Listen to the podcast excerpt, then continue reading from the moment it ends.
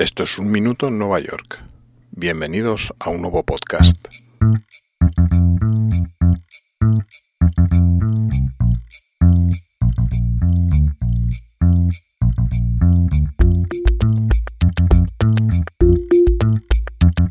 A nadie escapa el hecho de que la producción de vinos hoy en día es un fenómeno global, en mayor o menor escala en los distintos lugares del mundo donde se da. Los países tradicionalmente productores como son Francia, España, Italia, se sumaron posteriormente otros como Chile, Argentina, Australia, Sudáfrica, incluso China y evidentemente los Estados Unidos, que en la actualidad es el cuarto productor mundial de vinos, situado únicamente tras los tres grandes, como son Italia, Francia y España. Al pensar en vinos en Estados Unidos, inevitablemente pensamos en California. Nos vienen a la mente lugares como Napa Valley, Sonoma Valley, y en verdad que esa fama es totalmente merecida, a juzgar por lo que muchos expertos y también por lo que yo personalmente he podido constatar con mi escasamente adiestrado paladar. Allí, en California, la región de Estados Unidos con el mayor número de productores, el número de bodegas asciende en la actualidad a más de 4.300, unos números más que respetables y que mueve anualmente cantidades considerables de dinero. De hecho, tengo mi vino favorito de esa región californiana, como es Sonoma Valley, y dentro de mis posibilidades adquisitivas, claro. Se llama Highway 12 y es ahí originario de esa zona de la región vitivinícola de California.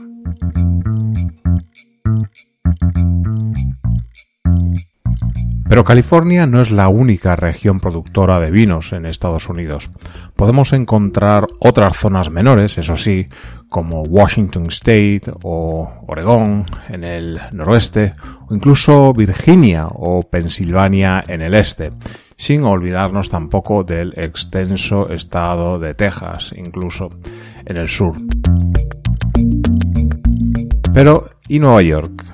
¿Hay algo de esto en este estado? Pues también, en el estado de Nueva York se encuentran dos regiones vitivinícolas con cerca de 400 bodegas productoras a día de hoy. La primera demarcación donde podemos encontrar estas explotaciones sería eh, los llamados The Finger Lakes, en la zona central del upstate New York, caracterizada por situarse en el entorno de 11 lagos naturales de forma alargada y paralela, creando la alegoría a la forma de lagos con forma de dedos. Y otra, que es de la que hablaremos hoy, el llamado The North Fork, situada en el extremo noreste de la gran isla de Long Island, isla compartida por esta región también con parte de la propia New York City y llamada comúnmente muchas veces de Long Island Wine Country.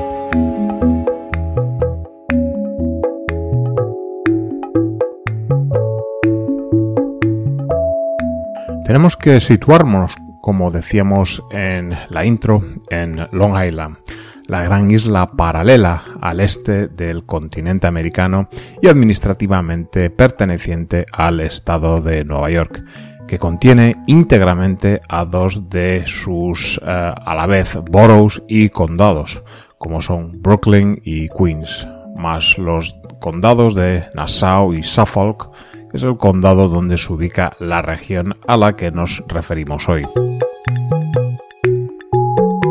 Y mirando nuestro mapa de Long Island y su extremo este, vemos cómo remata en dos terminaciones a modo de púas de tenedor con la denominada Peconic Bay en medio, motivo por el que al diente al norte de esta bahía se le llama The North Fork. Al lado sur de la bahía es donde encontramos los llamados Hamptons, empezando por la localidad de Montauk, Bridgehampton, East Hampton, Southampton y muchos más. En esta región encontraremos muchos topónimos que tienen origen fonético en las denominaciones que tenían los pobladores primigenios de estas tierras, con ciertas adaptaciones al inglés adquiridas a lo largo de los años, como puede ser el caso de la propia isla de Manhattan, tierras originalmente pobladas por la tribu de los Manhattan. Volviendo a nuestro mapa y en ese entorno de, North Fork, encontramos las localidades de Greenport, Cacho, Matitock, Riverhead o Calverton. Alrededor de estos pueblos vamos a poder divisar un rico paisaje agrícola que nos va a recordar mucho a parajes que podríamos encontrar en un viaje que hiciésemos por tierras de Holanda. Hablamos, evidentemente, de tierras muy bajas, cercanas al mar, sin apenas relieve y que, por qué no decirlo, de una belleza considerable. Tierras cuajadas de explotaciones agrícolas, pequeños bosques, plantaciones de maíz, patata, todo tipo de hortalizas también, ganadería y, como no, los viñedos, que es lo que nos ocupa hoy. La primera degustación de vinos que hemos hecho es un Pinot Noir de la bodega ah, Marta Clara, aquí en eh, un local, una, pues una bodega llamada um, River uh, Cider River uh, House en un pueblo que se llama Culverton, en North Fork de Long Island. La verdad es que el paisaje alrededor es precioso. Long Island es una isla bastante llana. Entonces, bueno, todos son prados súper verdes. El día acompaña, ¿no? Que es un día súper soleado y no demasiado calor frente a la ola de calor que tuvimos el pasado fin de semana. Y bueno, mientras degustamos esta, este primer vino del día, escuchando un poco de música y ahora vamos a continuar con, con el tour.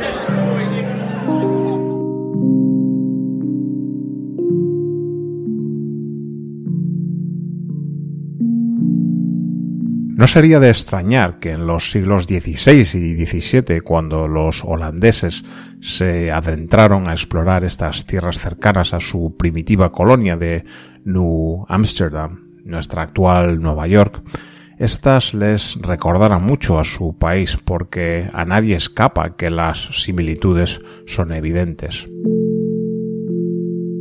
En 1614, Andrian Block, un explorador holandés, fue el primer europeo en navegar alrededor de Long Island.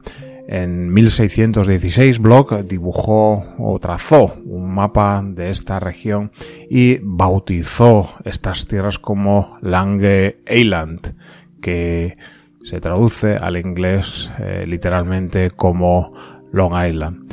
Por lo tanto, la denominación de Long Island de esta región pues ha sido eh, usada de manera ininterrumpida desde 1616 hasta eh, los días en que vivimos.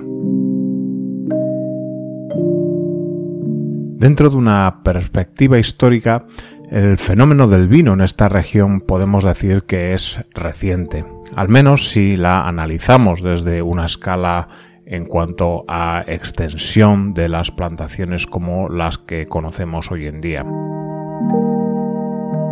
Es cierto que los nativos americanos que poblaban estas tierras ya recolectaban uvas eh, salvajes o silvestres como parte de su dieta. Desde 1640 los primeros colonos pues ya domesticaron esas eh, cepas salvajes y las plantaron tras sus eh, casas. Pero no fue hasta los tardíos años de la década de 1700 cuando se empezaron a cultivar y a producir vinos en Long Island. Ya situándonos en un entorno temporal más próximo, como son el final del siglo XX, eh, diremos que la primera viña de Long Island se plantó en el año 1973 en el pueblo de Cachogue, al que nos referíamos anteriormente en la introducción.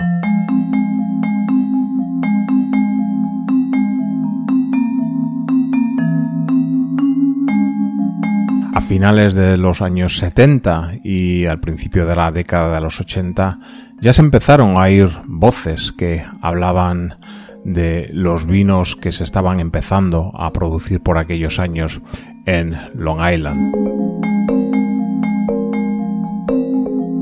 Aquellos pioneros productores de vino de Long Island, que fueron los primeros, empezaron a descubrir el gran potencial para la producción de vinos de calidad que yacía enterrada en las tierras de esta isla por tantos años sin haber sido descubierto su potencial.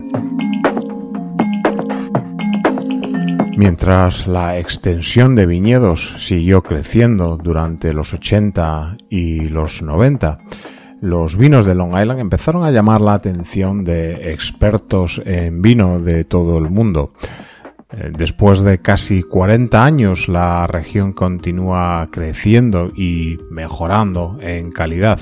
Los vinos de Long Island están demostrando que son merecedores de cierta consideración y respeto en el mundo internacional del vino.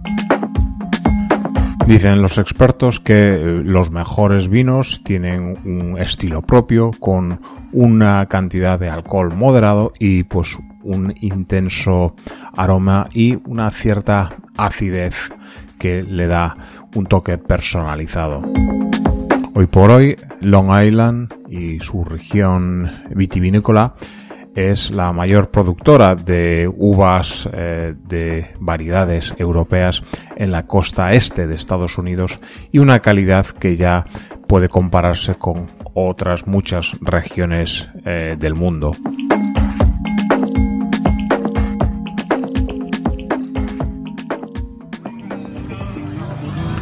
Segunda bodega de este itinerario por las eh, bodegas de, de North Fork en Long Island.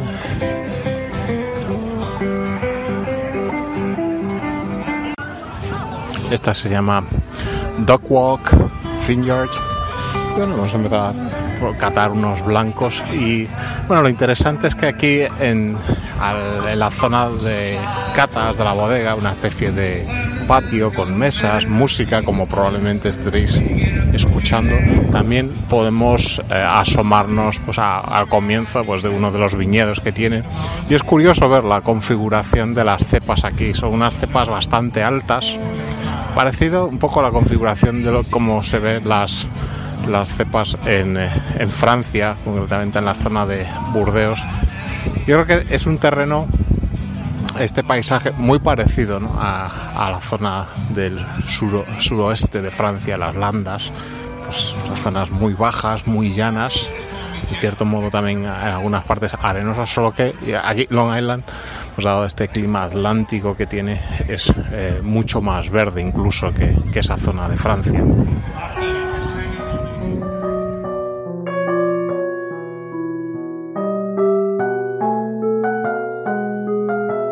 El tipo predominante de uva son las de tipo Chardonnay, Merlot, Riesling, Cabernet Sauvignon, Cabernet Franc, Malbec, Petit Verdot, Pinot Gris y Pinot Noir.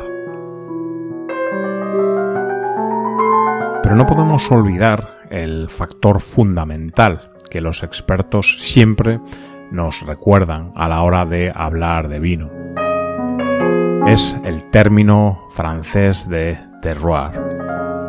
Uno de los factores determinantes en las características o la personalidad de un vino es, sobre todo, el clima, la topografía y la situación de la cepa donde la uva se ha criado. Eso es el terroir, el entorno natural donde un vino es producido. En el North Fork, el terroir es heredero de los suelos de origen glacial, el fresco clima marítimo y la flora autóctona. Los suelos, nos dicen, tienen un excelente drenaje y moderada capacidad de retención de agua, lo que limita el impacto de las periódicas lluvias veraniegas, controlando así el crecimiento y maduración de la uva en otoño. Los largos veranos de la zona son templados por la fresca brisa de la bahía de Long Island y el océano Atlántico al otro lado, las cuales impiden un calor excesivo. La costa que rodea la región modera ese calor y propicia un otoño suave, lo que finalmente acompañará a la maduración de los frutos en la cepa.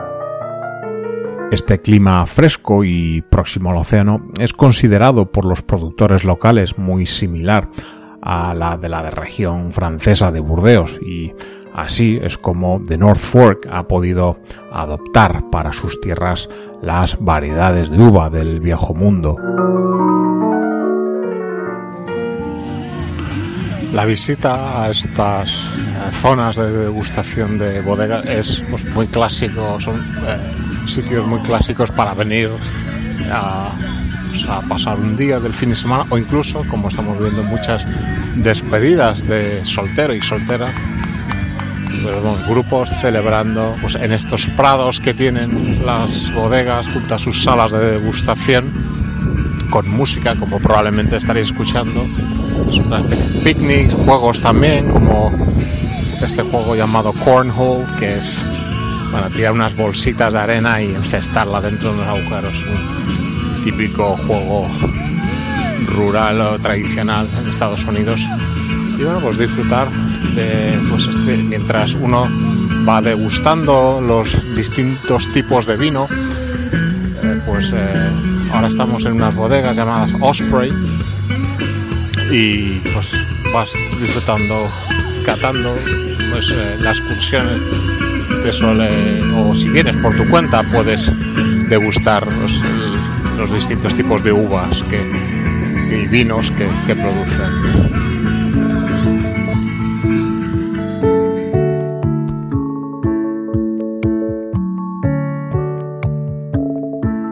Pero para aquellos que estamos en Nueva York o la visitamos y que nos pueda interesar conocer esta región, hay que saber cómo llegar.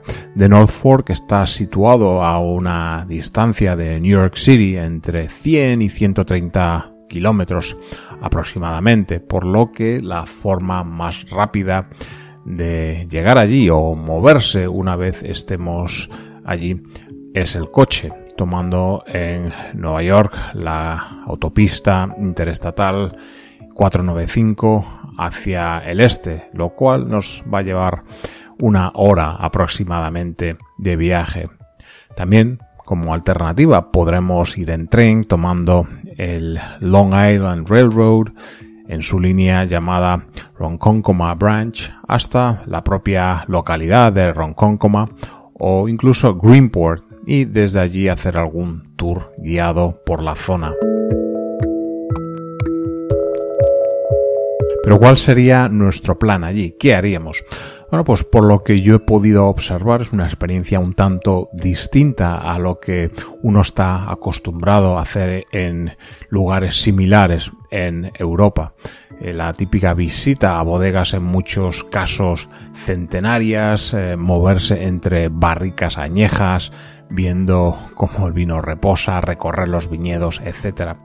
Yo no digo que esto no se haga en algunos casos aquí también, pero quizá debido a que esto es una industria de más reciente creación, aquí la experiencia se concentra más en la propia degustación de los distintos tipos de vino, también el pasar un día en un entorno natural de como os decía antes, de notable belleza y disfrutar de otros alicientes, como puede ser incluso la música en directo y degustaciones gastronómicas que podemos encontrar en las distintas bodegas. Todo ello aderezado con la experiencia enológica, pero en todo caso alejado de un tono académico de cata de distintos tipos de vino.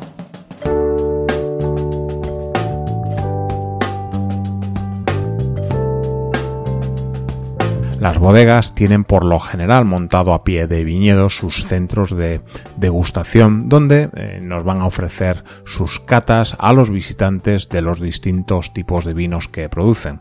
También, como decíamos, suelen eh, tener grupos musicales que amenizan y en algunos casos también los llamados food trucks que eh, conforman unas animadas zonas de picnic donde las familias y grupos se reúnen a disfrutar de un día. Y por supuesto, siempre está la posibilidad de comprar el vino a esos productores a pie de viña con eh, precios para todos los bolsillos y para todos los gustos. Hoy por hoy este tipo de visitas ya es un clásico de la región metropolitana de Nueva York con gran éxito de cara a las típicas excursiones de grupos de amigos o incluso eh, despedidas de solteras y solteros que es frecuente verlos acudir a estos lugares. En cuanto a los vinos, quien os está, está, relatando esto, que no es nada entendido en la materia, se queda mejor con los blancos degustados que los tintos. Estos blancos me parecieron bastante correctos en líneas generales y me recordaron mucho a los eh, vinos blancos gallegos originarios de las Rías Bajas. El número de bodegas y explotaciones a visitar es amplio, hasta 36 que pueden ser visitadas, por lo que tendremos que seleccionar aquellas que mejor nos permitan aprovechar nuestro día. En nuestro caso visitamos tres bodegas, Riverhead Cider House, donde también producen sidra y cerveza, Duckwalk Wineries y Osprey Domain, caracterizado esta última por la nutrida presencia de muchas de estas aves rapaces, el osprey o águila pescadora, que se pueden divisar abundantemente sobrevolando esta zona, dado que este es su entorno natural al borde del mar.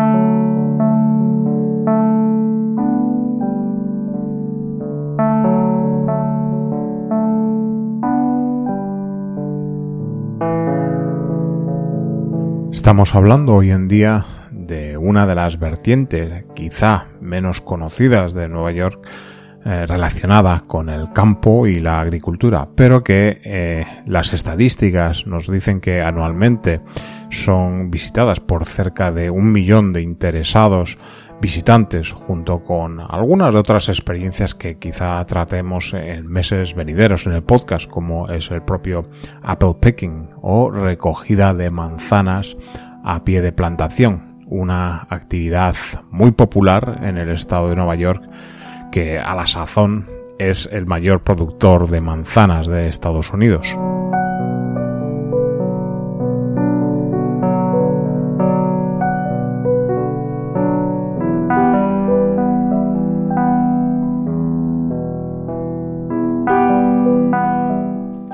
En Nueva York es un podcast escrito y producido en Nueva York que te trae una selección de retazos de su historia, costumbres, personajes y arquitectura, contada desde un punto de vista personal, subjetivo y no siempre riguroso.